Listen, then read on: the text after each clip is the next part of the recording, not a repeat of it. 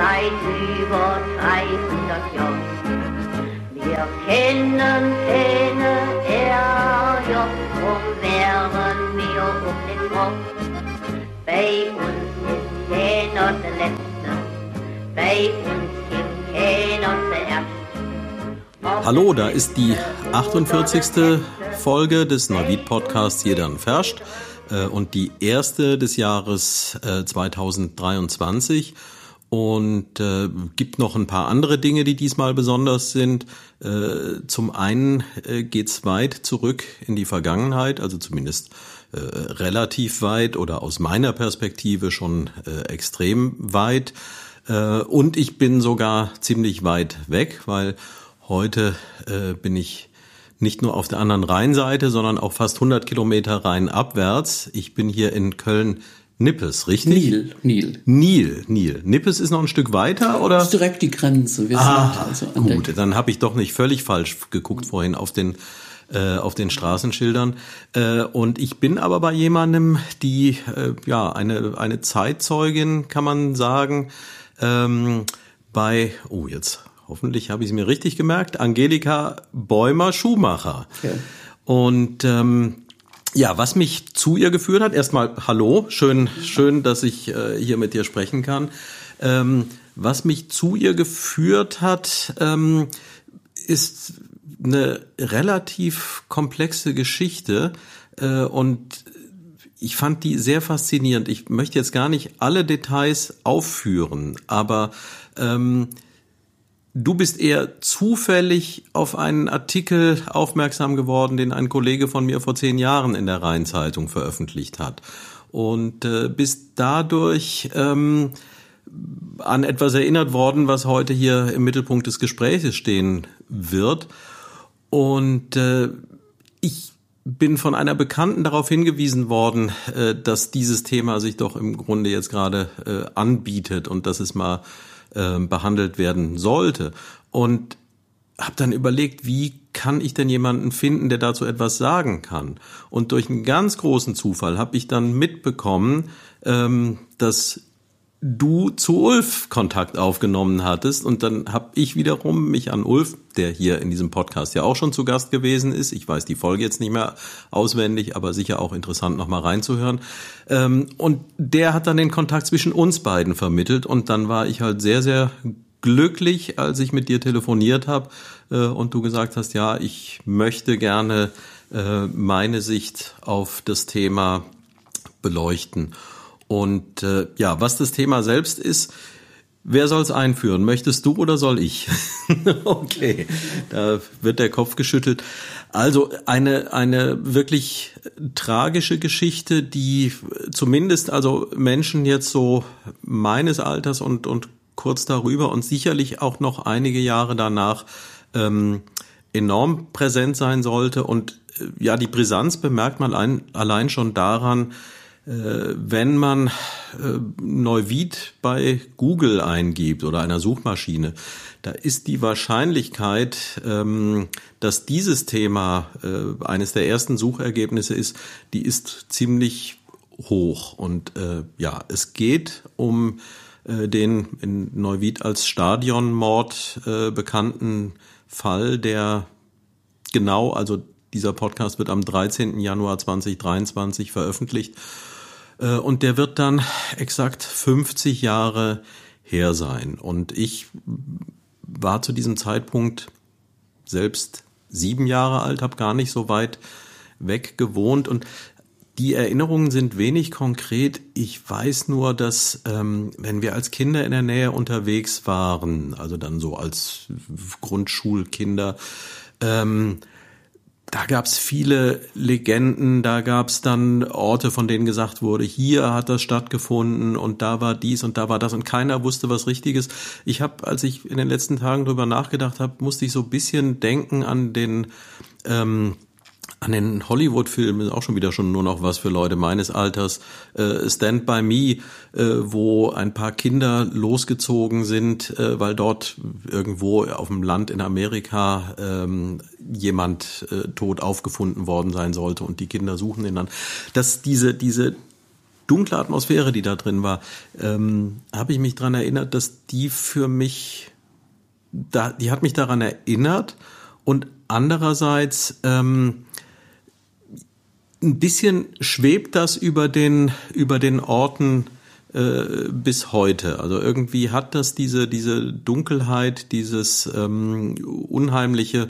Äh, und ich glaube, das geht nicht nur mir so hier und da, wo ich zu dem Thema mal bei Facebook oder sonst wo was nachgeschaut habe.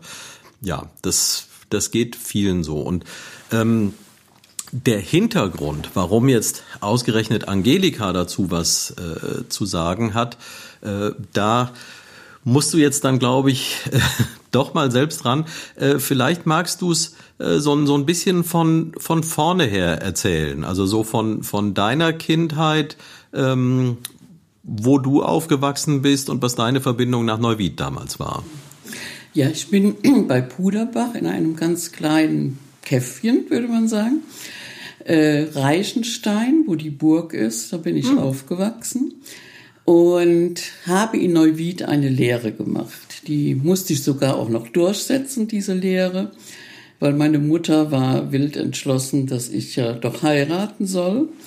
Und genau äh, irgendwie, da jetzt keine große Zeit mit Berufsausbildung verbringen soll, äh, genau das wollte ich nicht. Ähm, so und in Neuwied, das war nicht einfach die Lehrstelle. Ich war bei Hettlage.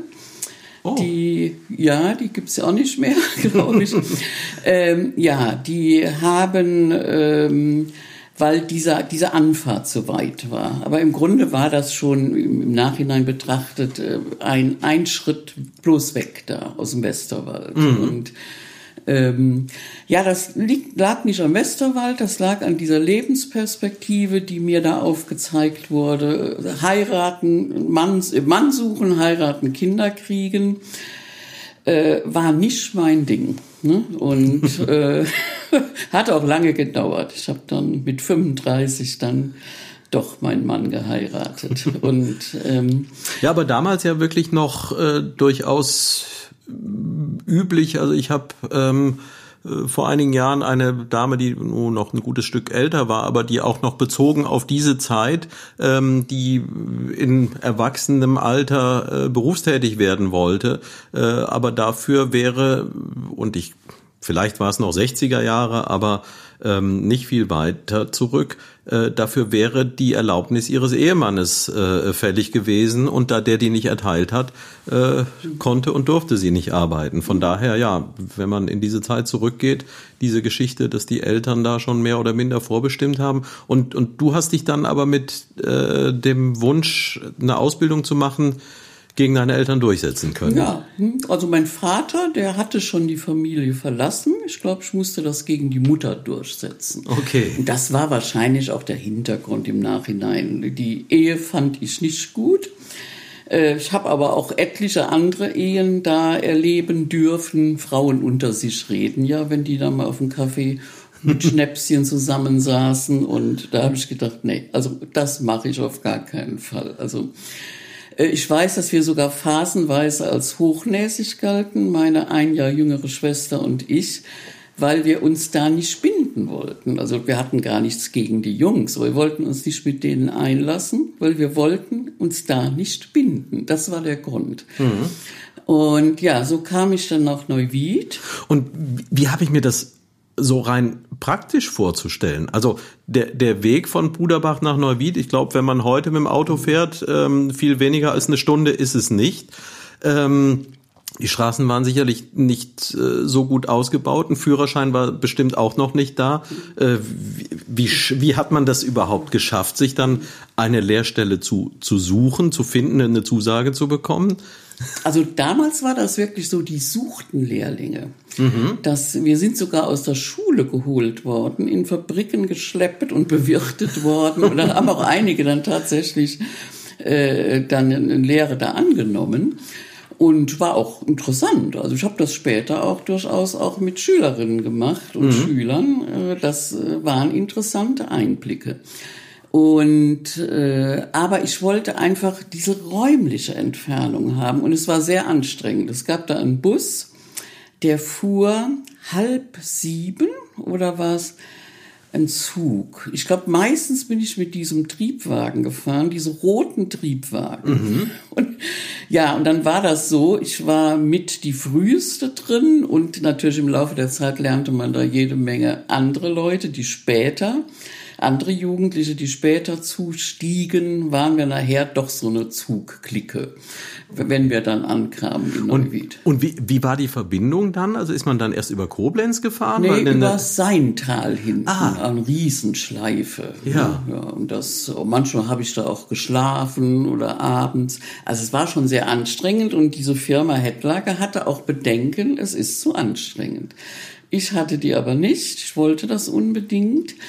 Ähm, und abends war ich um halb acht zu Hause. Also es war wirklich ein riesig langer Tag. Ja. Und mit dem Bus bin ich oft von Daufenbach. Da musste ich dann hoch auf den Berg und bin dann dazu gestiegen und abends zurück und musste diese ungefähr anderthalb bis zwei Kilometer im Dunkeln oft auch wieder dann in mein Heimatdorf. Also es war schon liegt schon sehr verschlafen, dieses Reichenstein. Ja. Das kann man wirklich sagen. Aber das Wunderbare an dem Ort ist, ich habe in meiner ganzen Kindheit, wenn wir aus den Fenstern guckten, auf die Burgruine geschaut und hielt ja. das für völlig normal, auf eine Burg zu gucken. Ja, ja, das ist ja so ein, so ein allgemeines Thema. Ich denke, das geht vielen Menschen, die ähm, am Rhein leben, so, so ein bisschen so erst wenn man wegfährt, merkt man so richtig, was für eine Qualität das auch hat. Ähm, und so, dass das Erlebnis für dich dann? Also ich, du, du wirst ja dann wirklich noch ziemlich jung gewesen sein, als das losging. Äh, war das für dich dann schon beinahe so ein, so ein äh, Gefühl von großer, weiter Welt und, und äh, äh, ja, also ja. heute, wir, wir sind hier in Köln, das hat bisschen andere Dimensionen, aber verglichen mit Reichenstein war Neuwied wahrscheinlich damals schon auch eine richtig es große Stadt, eine oder? richtige Stadt, ja. Und im Rahmen dieser Ausbildung musste ich dann auch nach Koblenz das war für mich so eine Megacity im Grunde, wo man heilfroh war, überhaupt da anzukommen in der Hauptgeschäftsstelle. Äh, ja, das waren schon Welten, ne, die ich so auch nicht äh, im Grunde gewöhnt war, mich da zurechtzufinden. Die, das erste Jahr war sehr spannend, auch in der Lehre und ich weiß, dann gab es so einen Prozess, also ich bin tatsächlich mit 14 in die Lehre gekommen. Oh. Ja, ja. Und, heute unvorstellbar. Ja, ja, ja. Ich hatte dann auch ein Kurzschuljahr gab's ja damals. Ne? Mhm. Wir hatten irgendwie, es war noch in der Grundschule, äh, da haben die ein ganzes halbes Jahr uns durch das Umstellung, glaube ich, von von Ostern auf Herbsteinschulung äh, waren wir alle ein halbes Jahr jünger dann und ja äh, geschadet hat das irgendwie nix. Also mein Schulabschluss war da recht gut. Und deshalb war ich so früh in der Lehre. Ne? Und ähm, ja, und nach einem Jahr, äh, dann fing ich so an, das zu reflektieren. Da waren auch diese Neuheiten nicht mehr so interessant. Die Orientierung war so gelungen. Und dann wurde mir auch klar an den älteren Kolleginnen, dass man ja sowas Jahre macht, Jahrzehnte. Die älteste Kollegin, ich weiß, die ging Richtung Rente, waren auch wirklich nette Frauen. Die haben mich auch so ein bisschen bemuttert, klar, ja. das war. Und äh, ja, und dann, dann war mir klar, das kannst du nicht dein Leben lang machen. Zumal mein Interesse an Mode, was mit 14 ja durchaus da war, nach einem Jahr eigentlich schon erloschen war. Also das interessiert mich auch heute nur peripher. Also das heißt, du warst da dann wirklich im Verkauf und ähm ich war im Verkauf und dann mussten wir äh, nach Koblenz da in, in so, so Auszeichnungen machen von der Ware und äh, Buchführung, so sollten wir dann irgendwie welche Grundlagen, aber so richtig war die Ausbildung da auch nicht. Und aber einen Chef hatte ich, der hat äh, mit uns einmal die Woche im Büro, das war so ein, zwei Stunden mit uns Lehrlingen, wir hießen ja damals Lehrlinge, ja hat er Themen der Zeit durchgequatscht. Er wollte, Aha. dass wir uns, dass wir Zeitung lesen, zumindestens die Überschriften und im Groben wissen, was in der Welt vorging. So, das fand ich auch immer toll und hat die zwei Mitlehrlinge völlig unter Stress gesetzt, aber mich so nicht. Ich fand das spannend. ja, ich, das war eigentlich mein Motiv später zu sagen, äh, äh, ich will irgendwas wissen. Deshalb äh, war das für mich kein Beruf. Also ich habe dann auch früher äh, beendet die Lehre, habe dann etwas früher den äh, Abschluss gemacht. Das ging auch. Musste ich zwar durchsetzen, war ich bei der Industrie- und Handelskammer, aber bin äh, bei einer Dame, die da zuständig war, völlig offene Ohren gestoßen. Also die hat das auch ermöglicht war kein Problem und hat mich noch kritisiert, dass ich irgendwie einen Knopf ab hatte am Mantel. Und meinte, der war ja schon letzte Woche ab, als sie hier war. Und ja, das war noch so. Äh, und, aber da wurde schon sie gesagt, das ist ja immerhin ja, was. Ja, ja, Weil als Lehrling galt man ja nur nicht besonders viel, oder? Ach, die waren, also ich hab, muss wirklich sagen, also ich habe da keine negativen Erfahrungen gemacht. Also das äh, auch in der Berufsschule nicht. Nö, das verweise hier nochmal auf die vorige Episode, wo ähm, ja, äh, wo Freddy Winter äh, von seinem ersten Ausbildungstag äh, in der Stadtverwaltung erzählt hat, äh, wo er in Lager ein Augenmaß suchen gehen sollte. Und das, das war hier nicht der Fall. Ja. Gut, also ich, ich finde auch das so so als als äh, zeithistorische Info super spannend, auch da mal äh, so so reinzuschauen. Äh, für mich tatsächlich noch die Frage, also der, dass es den Laden gab, ist außer Frage. Äh, aber wenn mich jetzt jemand fragen würde, wo war der denn? Ich würde mich schwer tun. War das Mittelstraße? Das oder? war Mittelstraße, ja. Und wo ungefähr? Weißt du das noch? Ja, da ist jetzt C und A drin. Ah, wir, okay. Und da äh, bisschen weiter Richtung Rhein. Mhm. Ich habe aber jetzt vergessen, ich habe auch das erkannt, welcher Laden jetzt drin ist, aber ich weiß es nicht mehr. Äh, ja. Das, äh Gut, das ist ja auch nicht, nicht so relevant, aber es war ja auch gar nicht so, ein so ein ganz kleiner Laden. Ne? Der war schon ein bisschen. Ja, Hecklage war ein Konzern. Ne? Ja. Die Hauptgeschäftsstelle war in Koblenz und mhm. es gab zwei Filialen tatsächlich in Neuwied. Ja. Ne? Und eine am Luisenplatz und dann eine in der Mittelstraße. Das, äh, nee, klein waren sie nicht, das stimmt. Gut, aber, aber, das, das heißt, du hast in, in dieser Zeit dann schon so ein bisschen dich auch äh, an das äh, für deine Verhältnisse Großstadtleben gewöhnt und äh, bist dann auch irgendwann nicht mehr ausschließlich äh, nur zum Arbeiten äh, bei Headlage dorthin gefahren, sondern hast auch das Drumherum ein bisschen mitbekommen und das Angebot dessen, was man da sonst noch so machen kann, was man in Reichenstein nicht tun konnte. Ich wollte nur noch eins sagen zu dieser Lehre. Das fällt mir so im Nachhinein heute auf oder ist mir seit ewigen Jahren schon aufgefallen. Damals war das für uns völlig normal, eine Ausbildung zu machen, und zwar für jeden. Mhm. Es ging nur darum, welche aber es ging niemals darum, ob wir eine machen. Ja. Also es war sowas von selbstverständlich. Äh, und das hat sich ja völlig geändert. Das hat mich auch äh, in meiner Berufstätigkeit immer wieder verblüfft, wie Jugendliche auf die Idee kommen, keine Ausbildung zu machen. So, das war so dieses, was sich wirklich so im Zeitgeist dann geändert hat. Und also die Alternative wäre ja höchstens die gewesen, eben keine zu machen, aber dann auch sonst nichts zu machen und eben äh, äh Hausfrau äh, als Berufsziel zu haben. So, das, also, das war nie das, was ich angestrebt habe. Ja. Ja, dann, äh, ja klar, wir lernten die anderen Jugendlichen kennen. Das äh, ist ja äh, wundersam auch immer äh, anzusehen. Ich habe ja dann mein Lebtag mit Jugendlichen gearbeitet oder zumindestens insgesamt 25 Jahre lang. Das ist ja eine ganz große Stärke, wie mhm. schnell Jugendliche sich kennen, wie kennenlernen, wie vorurteilsfrei die sind. Das waren ja auch damals etliche Jugendliche, die da aus dem Heim kamen. Mhm. Spielte gar keine Rolle. Also wir haben da jetzt auch nicht äh, irgendwie auf die herabgesehen oder das haben wir so hingenommen. So sind Jugendliche und wenn die nett waren, waren die nett. Mhm. Ne? Und so habe ich dann auch den Uli kennengelernt. Und ähm, ja, ich habe erst jemand anderen, der heute auch noch in Neuwied lebt, den habe ich auch vor zwei Jahren noch getroffen oder vor zwei oder drei Jahren. Über den, ja, der war, ich sage den Namen natürlich jetzt nicht, aber bekannt wie ein bunter Hund, ist er wahrscheinlich heute noch. Ja, und habe auch dann ein paar andere kennengelernt. Da waren richtig nette Jungs bei. Also Und so. wie, wo hat man sich damals so kennengelernt, äh, Klamotte. als es noch kein Instagram gab? Ja, die, das war die Disco, die Klamotte. Die galt ja damals als Hort des Übels. Das weiß ich von diesen älteren Kolleginnen. Also das war auch noch vor meiner Zeit. Wo war die denn?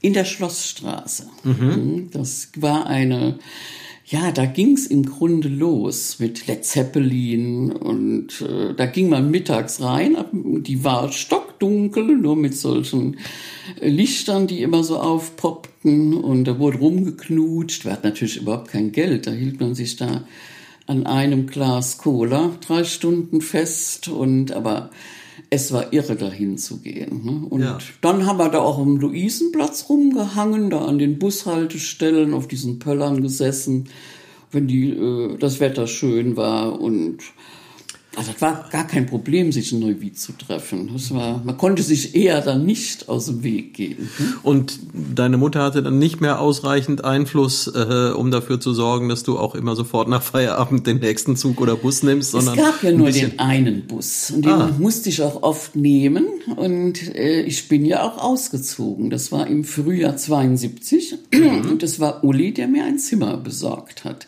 Und zwar kam dann raus, weiß ich noch, 50 D-Mark hat das Zimmer gekostet unterm Dach. Mhm. Und da äh, war auch ein anderer Jugendlicher, der aus dem Heim war, der wohnte daneben. Wir hatten dann zusammen eine Toilette. Äh, Küche und so gab's gar nicht. Da hatten wir irgendeinen Kocher stehen oder so einen Tauchsieder und neben dem Waschbecken auf der Toilette. Da haben wir irgendwas gebraut, Tee oder Kaffee. Und aber diese Leute, die aus dem Heim kamen, die hatten diesen Zimmermarkt total im Blick in Neuwied. Die, Okay. die wussten immer, wo Zimmer sind, wo billige Zimmer sind. ja, war für die ja wichtig. Das war Ja, und Heim ist dann das bis heute existierende Heim in Oberbiber, ja? Ja. So, das waren Jugendliche im Grunde, die nicht als Kinder da groß geworden sind aus der Gruppe, sondern wegen wahrscheinlich Erziehungsschwierigkeiten, über die wir gar nicht groß geredet haben. Also mal ehrlich, wer hatte keinen Krach mit seinen Eltern? Wir hatten alle Monsterkrach mit unseren Eltern. Wir waren ja schließlich auch in der Pubertät. Ja. So, und die haben sie halt dann ins Heim gesteckt, so auch Uli. Das, Ich vermute in der Rückschau, das muss was mit Schule zu tun gehabt haben, sein Problem, warum er da gelandet ist. Und das habe ich ja später, ich bin ja im späteren Leben dann Lehrerin geworden, auch immer wieder erlebt, wie sich das äh, als Konflikt äh, an der Schule entzündet oder in der Schule. Und, aber oft werden solche pubertären Sachen mit den Eltern da ausgetragen. Ja.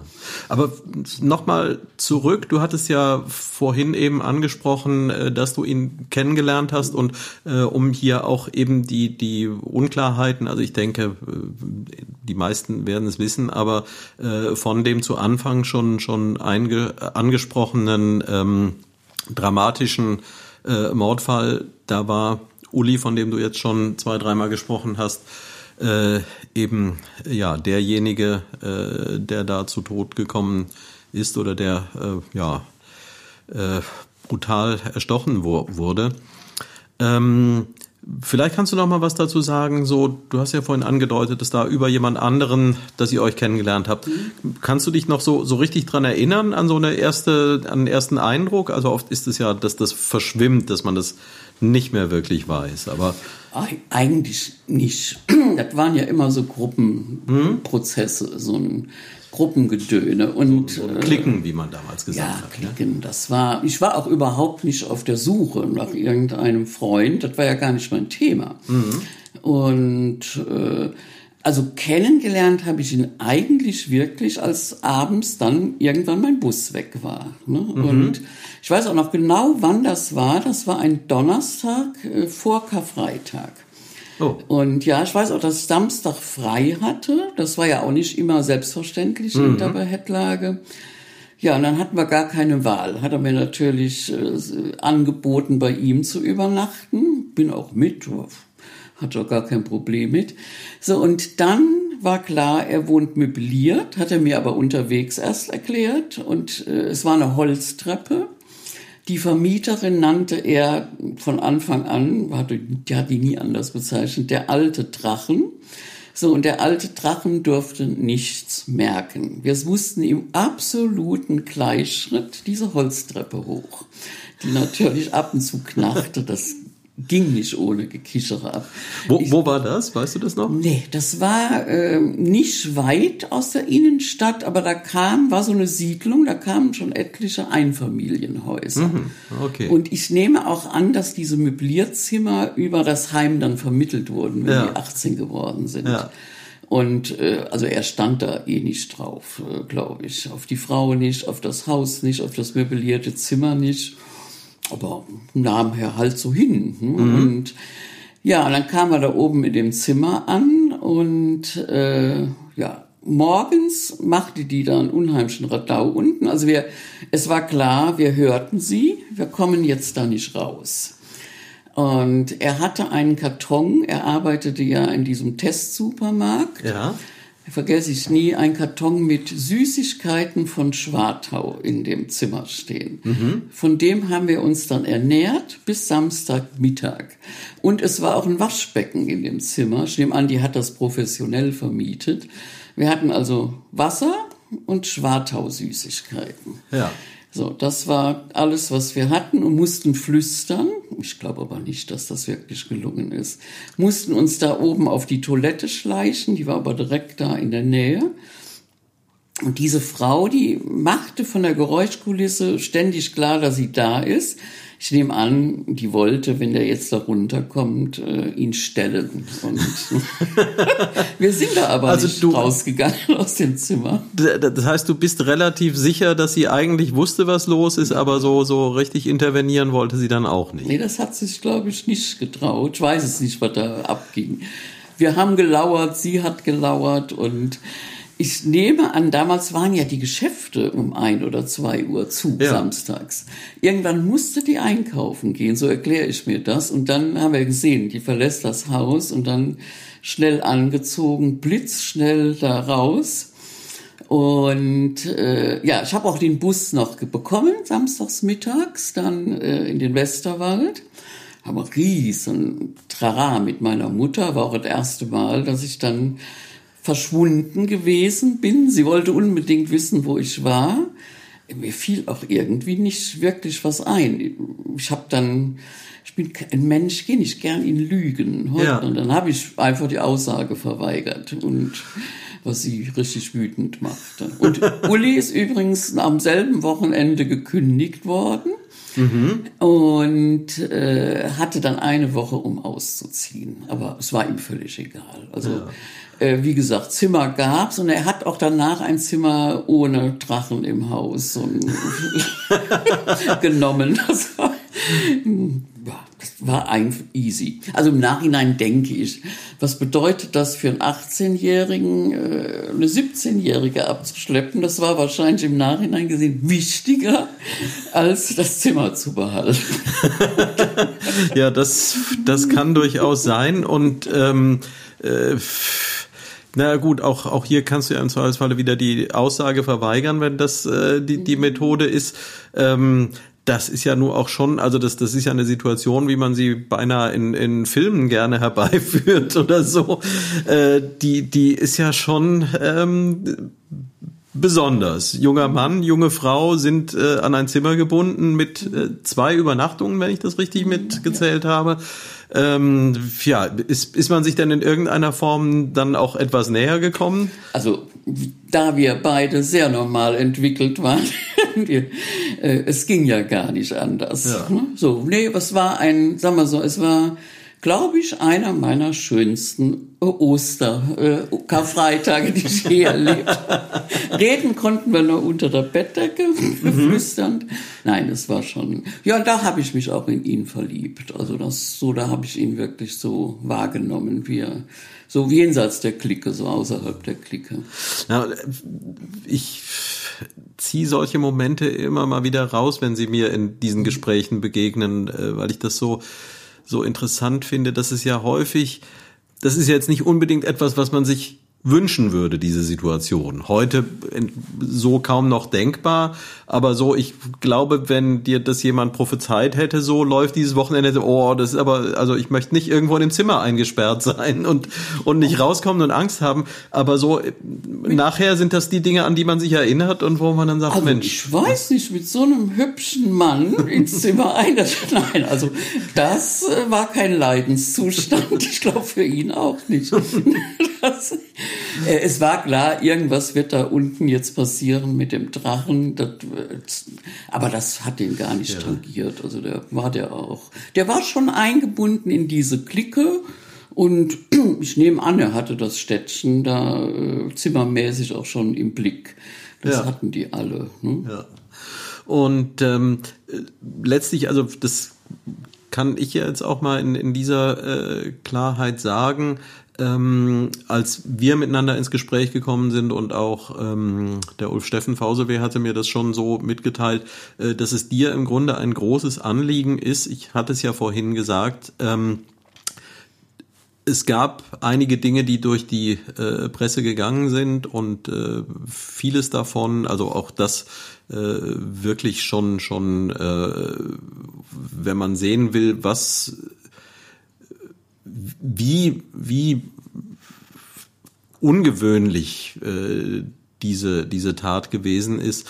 Ähm, wenn man heute recherchiert, findet man äh, Artikel dazu sowohl im Spiegel als auch in der Zeit. Äh, und das spricht halt schon dafür, dass es äh, etwas Außergewöhnliches, äh, etwas außergewöhnlich Schreckliches war. Und ähm, dein Anliegen, äh, jetzt heute nach so langer Zeit darüber zu sprechen, ähm, hatte ich so verstanden, äh, dass es dir vor allem darum geht, äh, auch den Menschen ähm, Uli von Heimann, richtig, ähm, den etwas zu rehabilitieren, weil aus diesen Artikeln, da geht eher hervor, als wäre das im, im Grunde so, so beinahe ähm, alles eine, äh, eine Truppe untereinander gewesen, die da äh, in der Nacht aufeinander gestoßen sind äh, und, und wo er mehr oder minder ja in einem Atemzug auch mit den Tätern genannt wird und sich von denen gar nicht so gewaltig unterscheidet. Jetzt ist es natürlich, es ist ein zusammengefasster Artikel und es ist eine Kleinigkeit, aber tatsächlich, also wenn man etwas äh, recherchieren und nachlesen kann, äh, dann ist vergleichsweise viel über die Täter herauszufinden und äh, von Uli heißt es eigentlich immer nur ein Hilfsarbeiter. Ja, der und dann noch ein vorbestrafter ja, Hilfsarbeiter. Ja. Also, äh, also dazu muss ich sagen, ich habe nie irgendetwas lesen können dazu.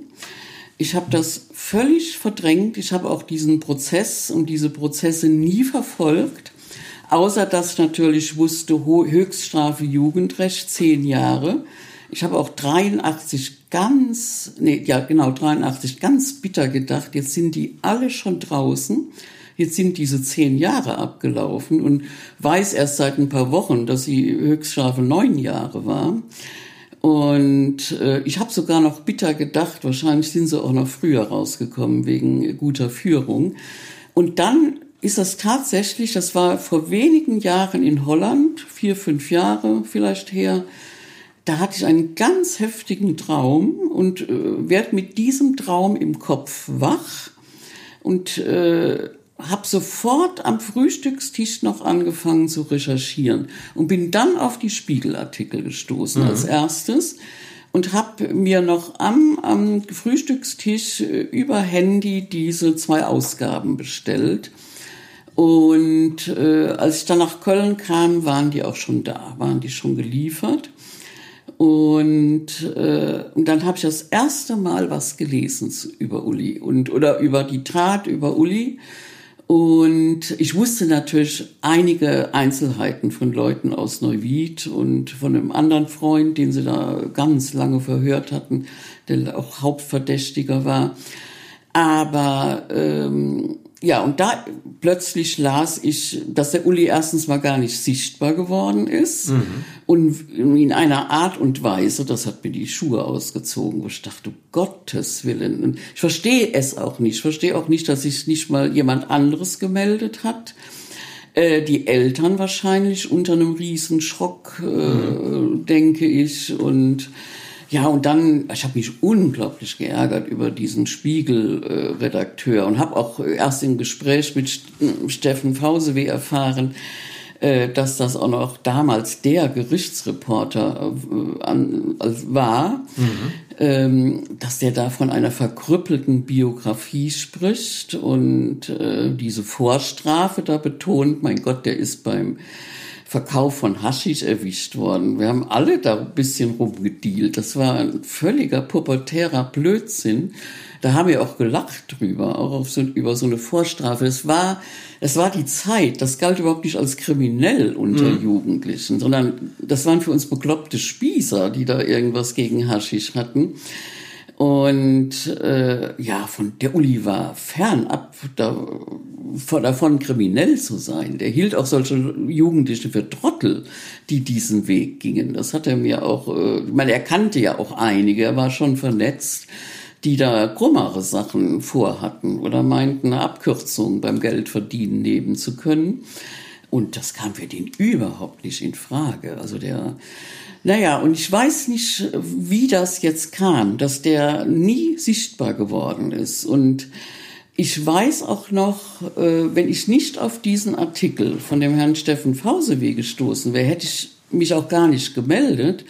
Und selbst das war jetzt sehr mystisch. Also im Nachhinein muss ich wirklich sagen, dass das mystisch war. Ich habe nämlich die Todesanzeige meiner Mutter gesucht aus dem einfachen Grund, ich, war zu, ich wollte einfach wissen, ähm, wann sie gestorben ist. Ich wusste den Beerdigungstag noch, aber nicht genau, wann sie gestorben ist. Und war zu faul aufzustehen, die Todeskarte zu holen. Und saß gerade vorm äh, Computer und denke, ach Google, das ist ja eh drin. Äh, Google die Rheinzeitung, Todesanzeigen und habe sie auch sofort gefunden. Und dann poppte dieser Artikel auf. Und mhm. ich weiß nicht warum. Und ja, ich war völlig geblättet. Ne? Und ja. Hab aber ja, der, der ja auch letztlich, äh, also der, der, das ist dann der Artikel von vor zehn Jahren ja. äh, und der als Quelle sich hauptsächlich wieder aus dem Spiegelartikel bedient, der, ja. der nach wie vor ähm, verfügbar ist. Also es geht schon darüber hinaus, aber letztlich ja ist ja auch eine, eine Berufssache, was, was will man, wie ich eingangs ja auch schon sagte, mit wem hätte ich sprechen sollen über das Thema. Das hat uns eben auch der Zufall zusammengeführt. Ähm, was soll man anderes zitieren als eben das, was damals in einem Leitmedium publiziert worden ist? Ich fand ihn Und, auch schon sensibler geschrieben. Mhm. Aber von Uli, das war mir klar, auch Herr Steffen Fausewe weiß nichts von Uli. Ja.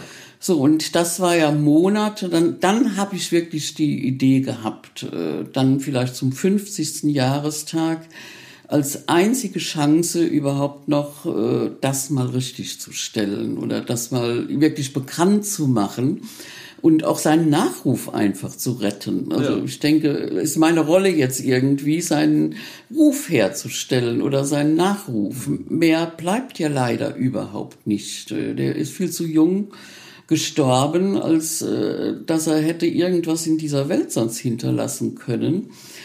Und dann soll wenigstens der Ruf stimmen. Ja. Vielleicht kannst du da auch ein bisschen, äh, weil so viele Details, also das war ja schon eine sehr schöne, charmante äh, persönliche Geschichte, aber äh, du weißt ja auch das ein oder andere über seine Biografie, also wie es auch überhaupt in das Heim gekommen ist und vielleicht kannst du das mal kurz ein bisschen zusammenfassen, was dir da mhm. bekannt ist. Also Uli war ein Findelkind, mhm. das mhm. hat er mir dann auch erzählt und dass er in letzter Minute gerettet wurde.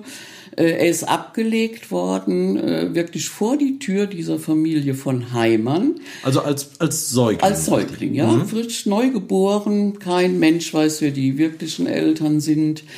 Ähm, und ja, gut, Rettung in letzter Minute. Ich denke im Nachhinein, ein Säugling ist ja immer sofort bedroht vom, ja, ja. Äh, äh, auszukühlen. Und ähm, das äh, weiß ich jetzt nicht, äh, wie lange das gedauert hat. Naja, und dieses Ehepaar war wohl schon älter, das hatte er auch erzählt, die waren eigentlich schon zu alt, um den noch adoptieren zu können. Also muss dann so Ende der 50er Jahre gewesen sein, wenn ich jetzt Ja, das so ein bisschen... 18, ja, genau. Dann muss er 54 geboren sein. Ich bin dann 55 geboren. Ne? Und ähm, ja, und dann haben die aber, die sahen das wohl auch als Wink des Schicksals an, äh, dass er da hingelegt wurde. Naja, auf jeden Fall hat das Jugendamt dann zugestimmt. Ich denke, im weiteren Verlauf war das jetzt auch nicht so glücklich. Ich denke mir, äh, ich kann mir den auch vorstellen mit seinen süßen blonden Locken, den braunen Augen, dass er so ein reizendes Kind gewesen ist. Ja, aber irgendwann kommen sie halt in die Pubertät. Gerade die Jungs und dann geht's los, kenne ich ja auch beruflich. Alle wünschen sich Söhne. Und wenn die in die Pubertät kommen, bereuen sie es dann, dass sie nicht eine Tochter haben. Naja, was auch immer da schiefgegangen ist, ich weiß es nicht. Er fühlte sich auf jeden Fall total verraten von seinen Eltern. Also er war so richtig verletzt und im Nachhinein weiß ich auch, wenn Jugendliche so reagieren, äh, können die das meistens nicht nachvollziehen, was da jetzt so schlimm dran gewesen ist. Ich nehme an, irgendeine Randale in der Schule oder sowas. Und ähm, ja, sonst sind die, also geben, auch wenn sie es nicht zugeben, sind die oft nicht so betroffen. Also er war richtig verletzt, äh, dass die das gemacht haben. Hat das, hat das auch mehrfach erzählt. Er fühlte sich verraten von seinen eigenen Eltern. Ich denke, die waren schlichtweg zu alt dann Mhm. tatsächlich, um noch dieses Gedöne dann mit einem 15-Jährigen durchzustehen. Was Eltern, Millionen Eltern müssen durch diese Pubertät. Was aber ja auch jetzt, äh, ich kenne mich mit solchen Sachen überhaupt nicht äh, aus, aber äh, ich denke, da dürfte heute die Rechtslage auch äh, etwas anders sein. Also jetzt nur rein zu sagen, äh, wir fühlen uns überfordert und ähm, dann mal ab ins Heim. Ich glaube, so einfach ist es hoffentlich heute nicht mehr. Wobei wir natürlich auch nicht wissen, wie einfach oder kompliziert es äh, da gewesen äh, ist konkret. Aber Also nicht, das Jugendamt greift schon ein, wenn Eltern sagen, wir können nicht mehr. Also wir kennen ja auch einen Fall, da hat die Mutter den mit 15 aus erzieherischen Gründen auch ins Heim gesetzt, um dem mal zu zeigen, wo es lang geht. Und hat auch gewirkt. Ist heute ein netter junger Mann mit dem eigenen Unternehmen. Sie war alleinerziehend und das war dann eine gute Maßnahme. Also wenn dieser Kontakt nicht abreißt, die brauchen ja auch schon mal einen auf die Mütze und eine Grenze in dem Alter. Ne? Und ich weiß, äh, irgendwie der Uli kam mit 15 da wohl nach Oberbiber. Äh, Der hat auch nie über dieses Heim geschimpft. Also da scheint es dem nicht schlecht gegangen zu sein. Und mit 18 haben wir uns ja schon dann, als er 18 war und ich 17, haben wir uns ja schon kennengelernt. Ähm, die also von daher, äh, was, was da, das ist ja auch der Unterschied zu den Tätern. Der Uli hatte durchaus eine intakte Kindheit, in ein funktionierendes Zuhause. Der hatte beste Manieren, also das denke ich, das müssen die Eltern gewesen sein, wo er natürlich auch mit rumgespielt hat. Also er konnte schon auch damit rummanipulieren äh, weil er sich so eloquent ausdrücken konnte, weil er so gute Manieren hatte, hat er auch Erwachsene natürlich um die Nase rumgeführt. Aber das hätten alle in dem Alter gemacht. Ja. Hauptsache, sie kommen durch, können sich dann durchschlawinern.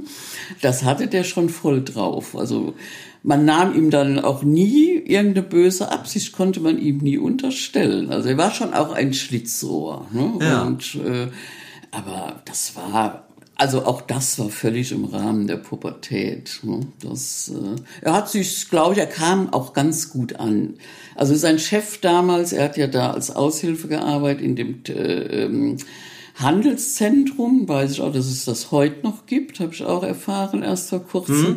Da war der Testsupermarkt und immer wenn die dann äh, Auszubildende bekamen, diese Kaufleute, dann äh, hatte musste er da auch arbeiten und äh, sein Chef, den ich habe den auch noch wirklich im im Kopf, so ein Bild von ihm, der hatte Gefallen an ihm gefunden, an seinem guten Auftreten wahrscheinlich, an dieser Eloquenz.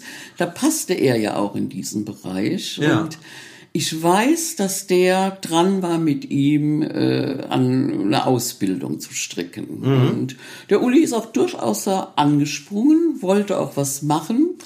Einzelheiten, Näheres weiß ich wirklich nicht. Ähm, aber äh, ich weiß nur, es ging überhaupt nicht Richtung Schule bei dem. Also Mhm. das war überhaupt nicht sein Thema. Ne? Das, äh, wo ich ja lang wollte, mit dem Gefühl, ich weiß ja überhaupt nichts von der Welt. Ich muss erstmal wieder irgendwie, ich brauche einen vernünftigen Schulabschluss. Interessierte den nicht die Bohne. Ne? Der wäre den Berufsweg gegangen. ne? Ja.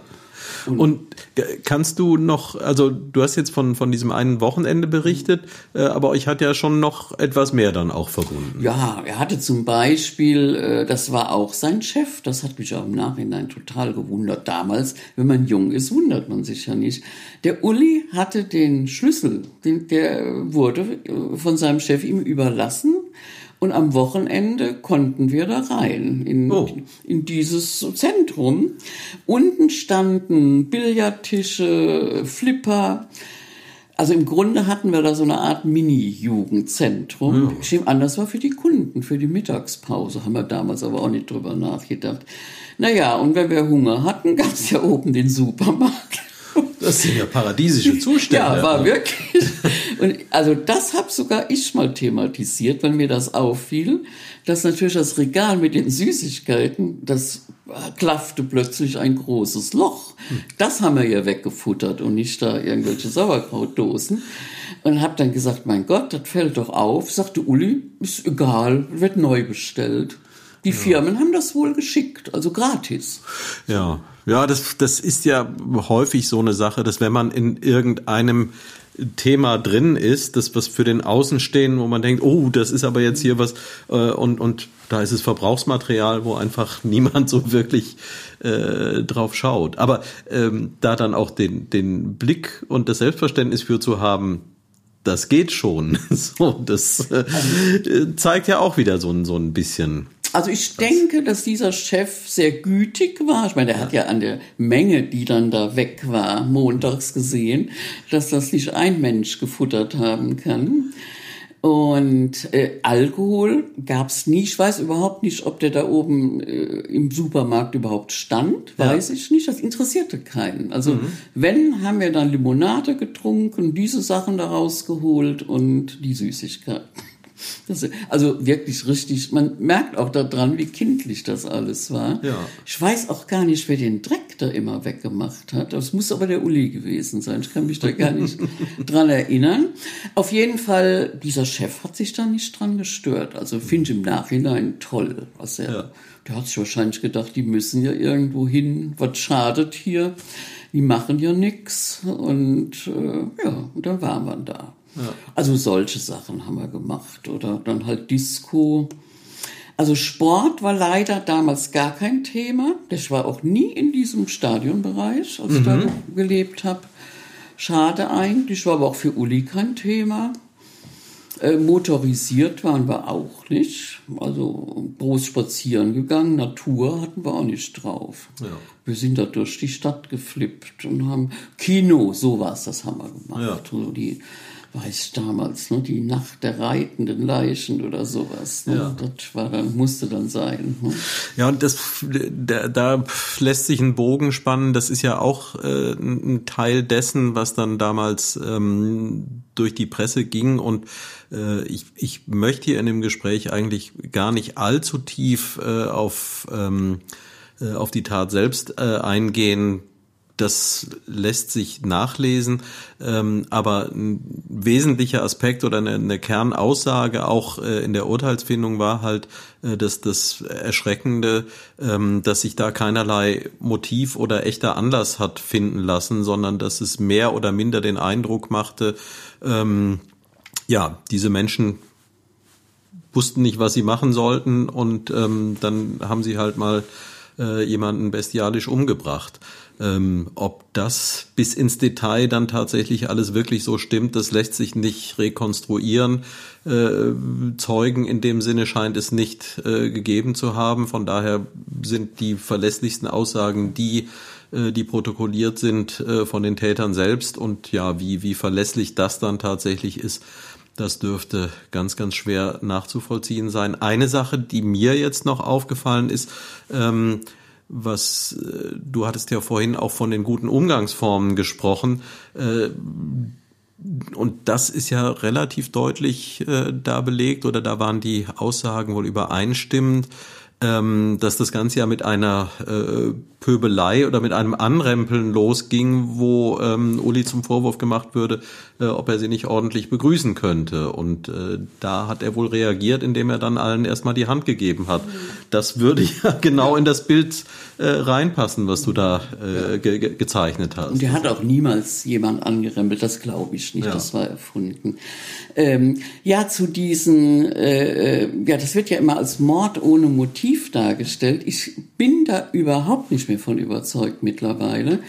Der Herr Steffen Fausewe bringt das, glaube ich, auch äh, in dem Artikel, dass sich wohl jemand gemeldet hat. Ich weiß nicht, wie lange danach, mhm. auch ein junger Mann, der seine Freundin nach Hause gebracht hatte und dann auch von einer Gruppe angegriffen wurde, von einer Gruppe Jugendlicher. Mehr mhm. weiß ich nicht. Und der konnte sich mit einem Sprung über den Zaun retten. Mhm. Und ich habe letzte Woche mit einer Frau aus dem Westerwald telefoniert und erzählte ihr, dass äh, dieser Artikel bald kommt und dass hier so ein Podcast gemacht werden soll. Und die konnte sich an eine Geschichte erinnern, dass ihr Vater eines Tages völlig fassungslos da am Essenstisch saß und dem Sohn eines Freundes von ihm, der ist in Neuwied auch angegriffen worden von einer Gruppe. Mhm. Und die haben den ganz sadistisch gequält und, und zwar in einer Art und Weise, dass dem das nachher peinlich war, das überhaupt anzuzeigen. Die haben dem Äste in den Anus gesteckt mhm. und den wirklich auch sexuell gefoltert. Und das war ja damals, das ging ja gar nicht. Mhm. Äh, ne? Mhm. Das war so peinlich. Und das war auch für den Vater dieser äh, Bekannten unglaublich peinlich, dass man das gemacht hatte mit dem Sohn des Freundes. Und äh, der lebt aber jetzt nicht mehr, der, ähm, dieser Mensch. Und aber die Tochter, sie will jetzt versuchen rauszukriegen, ob die Tochter Näheres weiß. Nur ich halte das für unwahrscheinlich, dass in so einer kleinen Stadt mehrere mhm. Tätergruppen unterwegs waren auf der Suche mhm. nach Opfern. Mhm. Das, ich denke, vielleicht kriegt sie ja noch was raus. Ich habe gesagt, sie soll auf jeden Fall einen Leserbrief schreiben und sich melden mit der Geschichte oder die Geschichte von, was da bekannt ist, öffentlich machen. Vielleicht gibt es auch noch andere Leute, die was erlebt haben, die was wissen, das aber nicht gemeldet haben. Auch mhm. dieser junge Mann, der über sich hat retten können, der hat wohl erstmal das nicht gemeldet. Mhm. Und die Polizei hatte dann wahrscheinlich auch nicht, äh, ähm, aber die brauchen ja auch erstmal Sammlungen. Erstmal geht ja jeder davon aus, eine Gruppe Jugendlicher, klar, die machen da irgendeinen Blödsinn, das ist auch nicht angenehm, aber erstmal sind sie nicht so gefährlich. Das wird ja erstmal nicht unterstellt. Ich bin da nach wie vor von überzeugt oder jetzt davon überzeugt, es wird mehrere Vorfälle gegeben haben. Die waren höchstwahrscheinlich auf der Suche nach einem Opfer, wie das ja auch Sexualtäter machen, die mhm. oft wochenlang rumfahren, bis es mhm. eine Gelegenheit gibt. Und dass, wenn es der Uli nicht gewesen wäre, hätte es jemand anderen getroffen. Die mhm. wollten da was machen, die hatten was vor. Ja, auch das passt ja dann zumindest wieder damit zusammen, dass da ja äh, auch dann übereinstimmend die Aussage gemacht wurde, äh, man wollte ja eigentlich nochmal in die erste Kneipe zurückgehen, äh, wo noch ein potenzielles Opfer ja. äh, gewesen wäre. Und, die waren äh, auf Gewalt aus. Ja. Und der Uli ist, der war ja schon eingeschlafen, die hatten sich äh, mit, mit einem engen Freund und dessen Name ist mir völlig entfallen äh, aber ich können die normalen wieder aussah. Und ja, aber Name ist weg. Ja, auf jeden Fall hatten die auf diesem Folgezimmer dann ohne Drachen äh, hatten die gekifft. Ja. Was die sonst noch da gemacht haben, Alkohol, weiß ich alles nicht. Also das heißt, dieses Folgezimmer muss dann auch irgendwo dort in der Nähe, also in Heddesdorf ja, gewesen ja, sein. Ja, ja, das war von dem Kätchen ein ganz kleiner Sprung, höchstens so. drei Häuser weg. Oh. So, und der äh, Uli war eingeknackt und äh, da waren keine Zigaretten mehr. Das hat er auch noch erzählt. Und dann ist er auch gegangen. Und der war auch nachher der Hauptverdächtige, weil der Uli war ab drei Uhr mhm. tot. Die Todesurzeit äh, Uhrzeit wurde ja auf drei Uhr geschätzt. Äh, und der ist kurz vor zwei gegangen. Und mhm. äh, der hat noch, ich habe den in Neuwied getroffen, der stand da mitten im Dunkeln im Kalten wie paralysiert. Die hatten den Stunden äh, verhört mit 10, 12 Kriminalbeamten. Mhm. Und ich behalte, hab das, das hat sich so eingeprägt, weil der sagte, ich weiß selber nicht, ob ich den nicht umgebracht habe. Mhm. Der, der war fertig, der war ja auch erst 18. Mhm. So, und dann kam wohl, das, im Nachhinein habe ich das gehört, der entscheidende Anruf von jemand, der da wohl hinter der Gardine diese Jugendgruppe gesehen hatte mit fünf. Mhm. Und dann halt ein Mädchen dabei. Das war wohl das Indiz, wo dann auch die Polizei direkt wusste, wer das wohl ist. Mhm. Fünf, klar, einem, einer war ja das Opfer und die anderen waren halt drei mit einem Mädchen, also insgesamt mhm. vier. Und die haben diesen Freund von Uli so einfach rausgestellt, da auf die Straße, war alles beendet und der wusste überhaupt nicht mehr, wo es lang ging, der war völlig verwirrt. Und dann sind die losgezogen. Also hat sich auch keiner um den dann gekümmert. Ich mhm. nehme an, die haben den schwerst traumatisiert. Äh, da der ja gar nicht wusste, was passiert ist, äh, muss den Beamten ja irgendwann klar geworden ist, sein, der dachte, so hat er mir das auch dargestellt, als hätte der den im Zimmer umgebracht. Der mhm. hatte gar kein Täterwissen. Hm? Ja. Aber die haben dem das erstmal nicht geglaubt. Mhm. Und das ist das erste und auch letzte Mal, dass ich einen Menschen getroffen habe, der nicht mehr wusste, ob er jemanden getötet hat. Also so schlimm, so verwirrend ist das auch für Jugendliche. Also halte ich auch im Nachhinein für einen ganz schweren Fehler, dem dann nicht einen Psychologen besorgt zu haben. Naja, wir haben da lange gestanden, stundenlang im Kalten und äh, der hat dann erzählt, was er wusste. Äh, ich denke mir im Nachhinein, also der geht davon aus, dass der Uli wahrscheinlich wach geworden ist in dem Moment, als die Tür ins Schloss fiel. Das mhm. war so ein Altbau, das, ja. oder so ein Altbauzimmer. Und ich wüsste das Haus heute nicht mehr auf drei, vier, fünf Häuser genau, aber mhm. ich wüsste genau, das obere Ecke war das. Und äh, dann kam auch diese Kneipe schon. Und der wusste, der Uli ging da schon mal hin, Zigaretten holen. Mhm. Und die hatten wohl auch immer lang auf, diese Kneipe. So, ich denke mir auch so ganz, ist ja so, selbst wenn er schon nicht geraucht hätte, würde der wahrscheinlich heute noch leben. Hm? Mhm. Und dann wäre der gar nicht mehr los und hätte Zigaretten holen wollen. Ich denke mir aber, dass der Uli vollkommen betrönt war. Mhm. Und äh, es war nämlich für alle, die ihn kannten, und da haben wir lange drüber geredet, mit allen möglichen Leuten, überhaupt nicht zu erklären, warum der sich nicht gewehrt hat, warum der nicht abgehauen ist. Also ja, ja.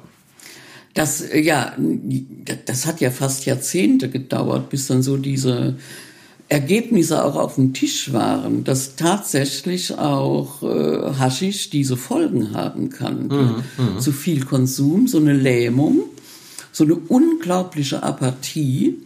Übrigens auch, äh, ja, auch, dass man so schmerzfrei wird. Ne? Ja, ja. Ich hoffe, ich hoffe, dass er viel von dem gar nicht so mitgekriegt hat, äh, was ihm dann zugestoßen ist dass das so betäubt auch. Ne? Und das hat man damals überhaupt nicht gewusst. Wir, mhm. wir, wir haben das für völlig harmlos gehalten, diese Kifferei. Ich denke, dass das ihm mit das Leben gekostet hat, weil diese Situation, dass ja noch drei Männer, die so Mitte 20 ja wohl mhm. waren, dass er, äh, die noch da gekommen sind, also nüchtern, wäre der nie wieder dahin zurückgegangen. Mhm. Der war auch keiner, der sich auf Konflikte einließ oder Schlägereien suchte. Ja. Also immer so jemand, der ganz schnell weg war. Ne? Rausquatschen, Leute bequatschen und sich schnell verdrücken. Das war so seine. so, der ist nie, nie in einen Konflikt reingegangen. Ja. Das, äh, nee, das wäre dem, wär dem wesensfremd gewesen. Ja, das ist wirklich tragisch, ne, dass der. Und und kannst du dich erinnern, wie du überhaupt äh, davon erfahren hast seinerzeit? Weißt du das noch? Ja klar, als ich dann, äh, ich kam aus dem Westerwald. Äh, es war ja nur, es war bitterkalt. Also ich weiß auch noch, dass die Fenster beschlagen waren und eine wahnsinnige Kälte, auch Dunkelheit natürlich mit dem frühen Bus. Und man spürte schon durch diese beschlagenen Fenster, dass in dieser Stadt die Hölle los war. Da haben wir auch noch im Bus gesagt, was ist denn hier los? Ne? Überall Licht und Blaulicht und Leute und dann stiegen wir auf dem Luisenplatz aus, der war voller Menschen und Also es war wahr. Hieß es nur, hier ist jemand ermordet worden und also die Leute waren völlig aufgebracht. Ne? Und dann erst drangen so Einzelheiten durch. Und ich habe stundenlang nicht gewusst, dass es der Uli ist. Irgendwann gab es so eine Sonderausgabe von der Zeitung, glaube ich. Mhm. Äh, und da sah ich, dass das der Uli, ich konnte das gar nicht glauben. Das, ne? Also überhaupt nicht.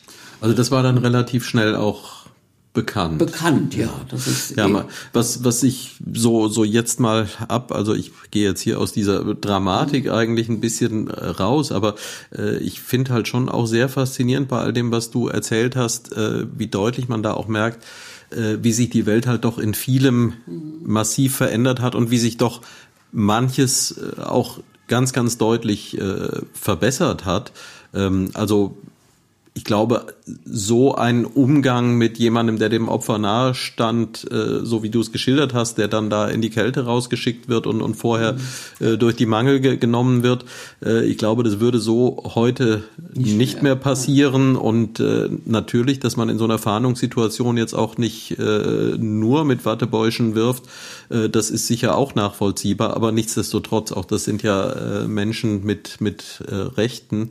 Und gerade in dem Moment, wo sich dann rausstellt, äh, dass der Verdacht unberechtigt ist, äh, ich glaube, da würde heute halt schon ein anderer Umgang stattfinden. Und ähm, das ist zumindest eine positive Sache, die ich dem entnehmen kann, dass ja in, in Folge dieser Tat sich dann auch diese eine Gesellschaft gegründet hat, ähm, den Namen habe ich jetzt hier nicht präsent. Ich packe das dann unten in die, ähm, in die Kommentare, in, in die Show Notes äh, zu der äh, Folge.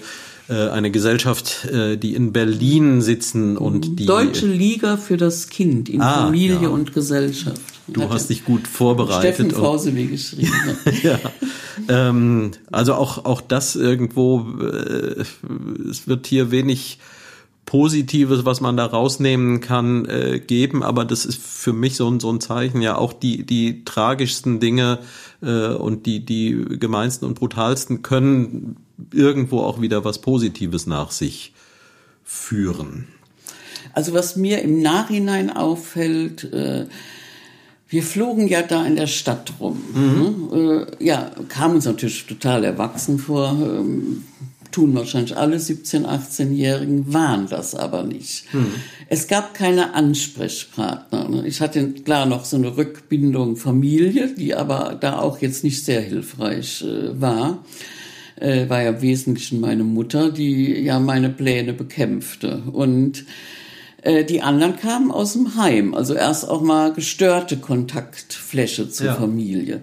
Es gab nichts, kein Jugendtreff, kein gar nichts. Wir mhm. wären sicherlich, hätten da rumgehangen. Und ja.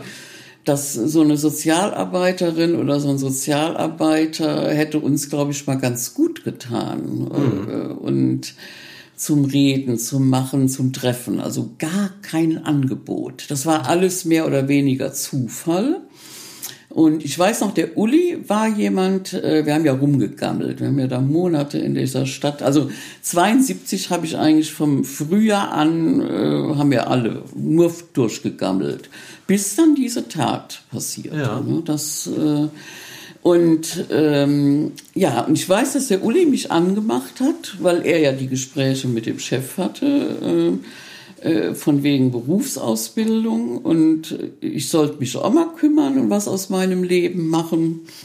Ja, hab ich mir gedacht, irgendwie, ja, bin ich zum Arbeitsamt. Ne? Also das, das heißt, da, da war die Ausbildung abgeschlossen ja, und ja, ähm, dann hast du erstmal ja. das hab, Leben leben sein ich lassen. gekellnert, ne, ja. auf dem Schiff Carmen Silva. Ah ja. Ja, und auch das nur, ja, nur gekellnert. Ich weiß, es ging damals ja alles ohne Handy aus irgendeinem Grund. Äh, die Jobs nur angenommen, wenn ich Geld brauchte. Ne? Und meistens reichte da eine Tour pro Woche mit dem Kellnern. Die waren auch nett. Ich weiß, dass der Kapitän da damals sehr nett war. Und dann gab's äh, Essen immer mit. Die haben, hm. das hat mich auch noch als Jugendliche gewundert, die haben nie gepfuscht.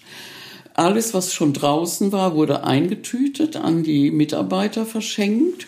Ja, und die anderen mussten das zum Teil. Wenn ich vom Schiff kam, gab's richtig lecker Essen. Ne? Ja. So, ich aß schon damals kein Fleisch und die haben sich da, da waren richtig Köstlichkeiten bei. Ja. Äh, Ente, alles aus der Plastiktüte haben die da oben auf der Kaimauer verspeist und dann ging's ab in die Disco. Also, das war so, ja, und da war ich so im Schnitt einmal die Woche. Ne? Und äh, ja, auf jeden Fall, ja, und gut, ich bin dann zum Arbeitsamt und äh, habe gesagt, ja, ich würde weiterführende Schule. Ja, was kriege ich zu hören? Ja, sie heiraten doch sowieso.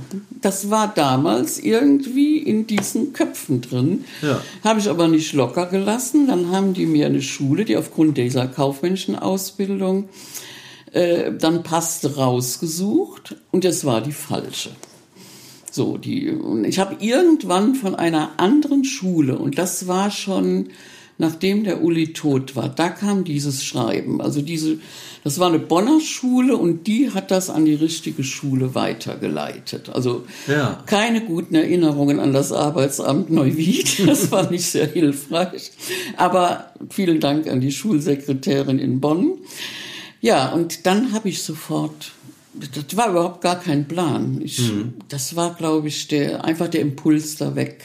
Ja. Es war auch nicht mehr lustig. Also das hatte, ja, ich weiß, ich glaube auch nicht, dass ich hätte in Neuwied wohnen und leben können. Das, ich bin direkt nach Bonn, sobald das ging. Das war auch ziemlich im Anschluss. Da gab es so einen Vorkurs und äh, die wollten ja erstmal wissen, was wir können oder nicht. Und ja, und habe dann eine Freundin da kennengelernt und bei der habe ich dann auch immer übernachtet. Ich war dann ganz selten noch in Neuwied. Ne? Dann haben wir das Zimmer da aufgelöst, weg war ich. So. Also im, im Grunde war das so, so auch ein, ein Schlussstrich für ja. die für die unbeschwerte äh, ja, Jugend. Also ganz ja. heftig, ja. ja.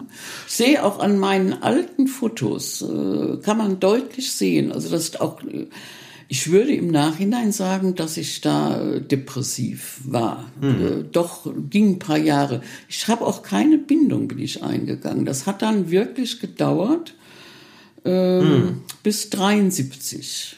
Nee, ja, Quatsch. 83. Nein, 76, nee, 76 oder 77. Dann ja. bin ich wieder äh, habe ich mich einem jungen Mann genähert, genau, einem Kölner Maler, mit dem ich heute noch befreundet bin. Da ging das wieder. Es hat Jahre gedauert. Mhm. Ne?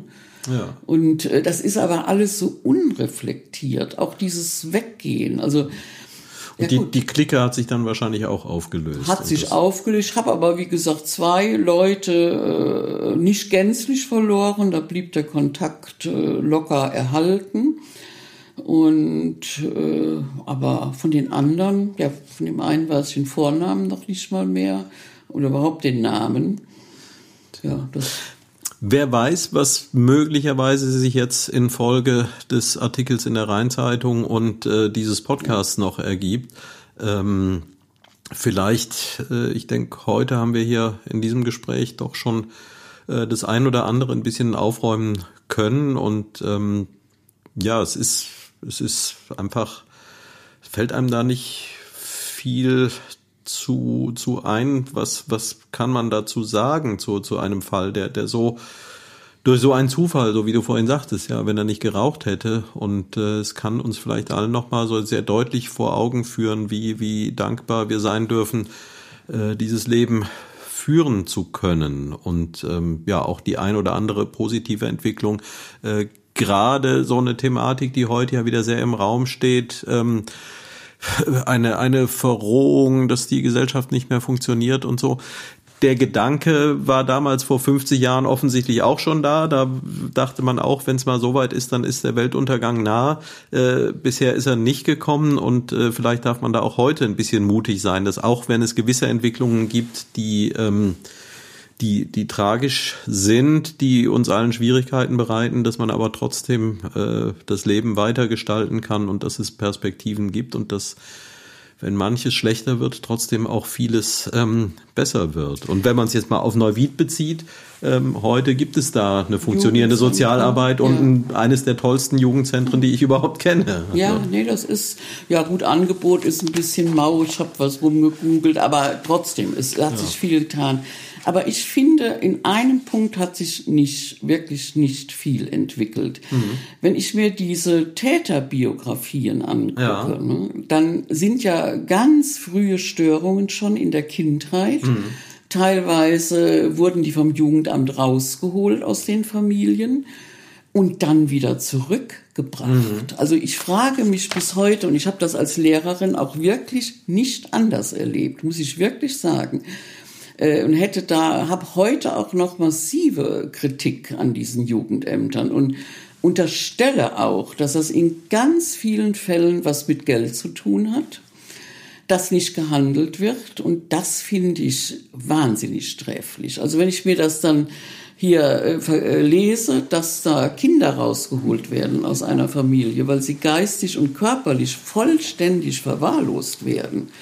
Und die Mutter dann Jahre später irgendeinen Schläger und Säufer heiratet und man das jetzt wieder als intakte Familie nimmt, weil die Frau ja wieder einen Mann gefunden hat und dann die Kinder wieder zurück tut in diese Familie.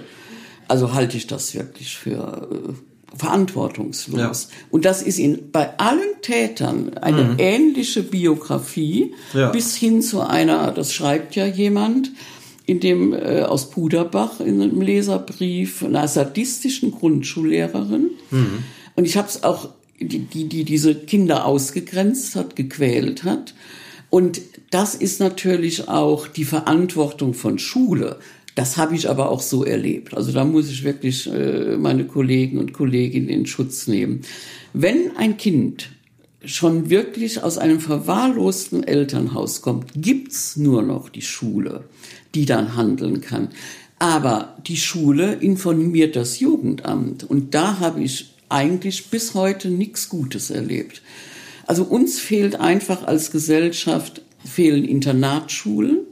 Es geht ja gar nicht drum, auch zu den noch so schlechtesten Eltern den Kontakt zu zerstören. Das wollen die Kinder auch nicht. Aber man muss die Kinder rausholen.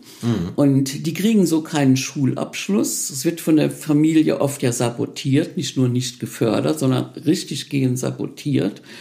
Und äh, ja, und wir greifen nicht ein. Natürlich sind das teure Konzepte, aber man kann bei verwahrlosten Eltern, selbst mit Familienbetreuung, wird niemals ein psychisch gesundes Kind äh, hervorgehen. Also das ist ja, und das wird einfach nicht gesehen. Ich finde auch an der Stelle Elternrechte zu hoch gehängt. Äh, heute noch. Ne? Das ist äh, ja, mittlerweile, ich, ich weiß nicht, ob Sie das Buch kennen von dem Jeremias Thiel, ein hochbegabter Jugendlicher, das heißt kein Pausenbrot, keine Kindheit, glaube ich, keine Chancen, keine Kindheit.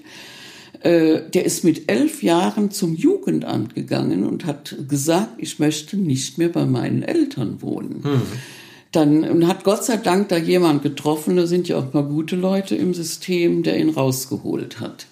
Der hat später in Harvard studiert ne, und hat auch ein Buch geschrieben, ist wohl ein SPD-Mitglied, wäre für mich der geeignetste Familienminister, den man wahrscheinlich finden kann in dieser Republik, weil der genau wüsste, wo man da ansetzen muss. Ja. Und es geht auf gar keinen Fall, dass man Kinder in solchen Familien lässt. Es geht nicht. Ja. So, aber die, das alte Konzept, dass die Kinder ins Heim kamen und damit die Bindungen an die Eltern zerstört wurden, äh, das ginge auch nicht, weil die, das ging auch nicht. Die Kinder waren da traurig drüber. Äh, aber da kann man ja dann eine Mischform machen. Und da können sie diese verwahrlosten Eltern noch persönlich ins Heim fahren zum Besuch, weil Ja. die den Weg nicht finden. Also ich finde im Thema Jugendarbeit, Jugendamt haben wir noch Riesenlöcher zu füllen. Da ist nicht viel passiert. Und da kommt immer wieder auch das Thema Geld. Und ich habe selber mal angerufen in einem Fall beim Jugendamt, weil ich das mitbekommen hatte, äh, kleine Kinder, die verwahrlosen. Und meinte dann, das war das verhängnisvolle Jugendamt Asbach, was nachher völlig auf, gänzlich aufgelöst wurde, finde ich sehr zurecht, ähm, von einem Anruf, sag so und so der Fall, die Kinder verwahrlosen völlig. Da war der erste Kommentar, wissen Sie, also ich sagte, schicken Sie mal eine Familienhelferin oder Familienhilfe rein. Der erste Kommentar, wissen Sie, was das kostet? Und dann habe ich gesagt, ja, wissen Sie, was das kostet, wenn Sie es nicht tun? Und dann habe ich von einem Jugendfreund den Tipp bekommen, von einem Sozialarbeiter aus Neuwied, Jugendamtsmitarbeiter, sagte, der handelt, selbst wenn er gar nicht zuständig ist. Und dieser Mensch hat gehandelt. Und äh, die Kinder waren nachher beim Vater. Und äh, ja, also äh, wir haben große Baustelle in dieser Republik, immer noch. Und ich denke, ich meine, ich will jetzt, ich bin auch wütend auf diese Täter immer noch. Aber solche Kindheiten, äh, da kann nichts Gutes bei rauskommen. Und was diese Lehrerin da verbrochen hat mit den Kindern, das ist auch kein Ruhmesblatt, ne, Ja. das zu machen. Und ich habe das in meiner Kindheit ja auch erlebt. Lehrer, die nicht sich auf Seiten der Kinder engagiert haben. Das war auch damals gang und gäbe. Also das hat sich auch schon sehr verbessert, dieses Berufsverständnis. ne? Ja. Immerhin, jetzt ein ganz krasser Schnitt, weil ich habe es vor unserem Gespräch angedeutet. Ähm, es gibt da so eine Frage, die bekommt jeder, der bei jeder ein Vers zu Gast ist. Äh, ist in deinem Fall vielleicht ein bisschen schwierig, aber vielleicht fällt dir ja doch trotz all dieser Distanz und ähm, meinetwegen auch äh, in der in der Rückbesinnung auf die Zeit, über die wir hier zum Großteil gesprochen haben. Äh, fällt dir ein persönlicher Lieblingsort in der Stadt Neuwied ein? Das wäre eigentlich der Luisenplatz, glaube ich, nach wie vor. Ne? Das, äh, ja, ich weiß auch noch, äh, da war ich bei Hettlage in der Kinderabteilung, vergesse ich nie, wie der erste Italiener in die Stadt kam mit italienischem Eis. Wir waren natürlich alle ganz neugierig. Und äh, mit den alt, älteren Kolleginnen, die alle den beäugten. Und als die dann diese Tischchen und die Stühle rausstellten, da haben die losgehetzt. Sie würden sich doch nicht auf die Straße setzen, Eis essen. Also es war das allerletzte. Und ich habe mit Freuden gesehen, das Lokal gibt's noch. Ja. Ne? So, ja. Das war, äh, ja, das, ja, dieser Platz, der viel schöner ist heute. Da war aber trotzdem, es war, man traf sich immer auf diesem Platz. Auch Leute, die man sich nicht treffen wollte. Also man kam da immer drüber. Da- Das wäre so mein Lieblingsort. Ja, und das ist ja auch tatsächlich eine, eine gewisse äh, Besonderheit, denn ähm, also gemessen an der Größe der Stadt ist der ja eigentlich völlig überproportioniert, Ähm, aber das bringt eben auch eine gewisse Qualität mit rein. Und es bringt eben auch die Möglichkeit, sich trefflich immer wieder drüber aufzuregen. Und wann auch immer man da irgendwas zu hört, dann äh, hört man eigentlich immer, ja, früher war es ja schöner. Und ich habe tatsächlich auch schon die Aussage gehört, ähm, dass der Zustand, den du während deiner Ausbildungszeit erlebt hast, als da noch ein Busbahnhof war, dass das ja eigentlich das Allertollste war, fällt mir ein bisschen schwer. Das Ja, so glaube ich auch nicht. Also ich war mit meiner älteren Tante da ein paar Mal, weil die zum Arzt musste, hab sie hingefahren. Das ist ja toll. Heute sitzen da hunderte von Leuten bei schönem Wetter und Essen und Trinken. Also ich muss immer noch an diesen armen einen Italiener denken, der sicherlich nicht leicht. Nicht mit uns Jugendlichen, wir waren sofort da. Also, ne? Aber äh, denke ich mit älteren äh, Leuten schon, bis die sich da mal hingesetzt haben, ein Eis essen da hatte, das hat was gedauert. Ne? Das, aber es war wahnsinnige Unterschiede zu heute. Ne? So in der Mentalität, im Selbstverständnis. Ne? Nur damals gab es sehr viel mehr Geschäfte. Also das ist mir auch aufgefallen, das Geschäftsleben leidet so ein bisschen in Neuwied. Ne? Das, äh, ja. Ja, und da wird man sich, denke ich, nicht umhin kommen, sich etwas neu zu erfinden. Aber zuletzt gibt's aus der Richtung zumindest auch das ein oder andere positive Signal, was sicherlich auch mal Thema hier bei Jeder und Verscht sein wird. Vielen, vielen Dank, dass du hier so ausführlich berichtet hast und ähm, ja, so, so einen ganz anderen Aspekt nochmal ähm, in dieses Thema, das denke ich noch lange, lange Zeit in Neuwied Präsenz haben wird, ähm, reingebracht hast. Äh, sehr schön, dass du auch ja selbst, wie, wie, wie soll ich sagen, also du stellst dich damit ja auch in die Öffentlichkeit und das ist keine Selbstverständlichkeit, äh, dass man das tut. Ganz, ganz herzlichen Dank und äh, wie immer auch einen Dank äh, an Peter Dümmler von Merlin Sound, äh, der ja die Voraussetzungen, um hier aufzunehmen, waren bestens, äh, aber dass es nachher richtig gut klingt, äh, da sorgt dann der Peter wieder für und wie immer die Empfehlung an jeden, der irgendetwas mit Tonaufnahmen, mit Tonabmischung, mit ähm, Tonbearbeitung zu tun hat. Merlin Sound in Neuwied-Heddesdorf ist die Adresse dafür. Das war's bei der 48. Episode des Neuwied Podcasts hier dann Ferscht. Nochmal ganz herzlichen Dank, Angelika. Und, Darf ähm, ich noch zum Schluss was sagen? ja, sicher. An alle Jugendlichen, die das hören, wenn ihr Probleme habt, und viele Jugendlichen haben Probleme in der Pubertät, lasst die Finger von den Drogen. Ihr könnt jedes Problem lösen, aber nicht, wenn ihr auf Drogen seid. Okay. Sagt jemand, der zumindest äh, gewisse eigene Erfahrungen hat, wenn sie auch 50 Jahre her sind. Ja, und beruflich auch viel mitbekommen haben. Okay.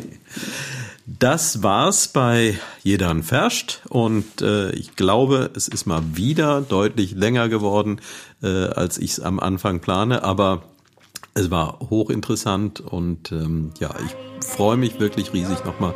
Ganz, ganz herzlichen Dank und tschö, Sölte Klasens Rainer. Wir kennen keine Ärger, drum wären wir um den Kopf. Bei uns keiner der Letzte, bei uns gibt keiner der Erste. Ob der Dünnste oder der Fetzte, bei uns ist jeder Erste.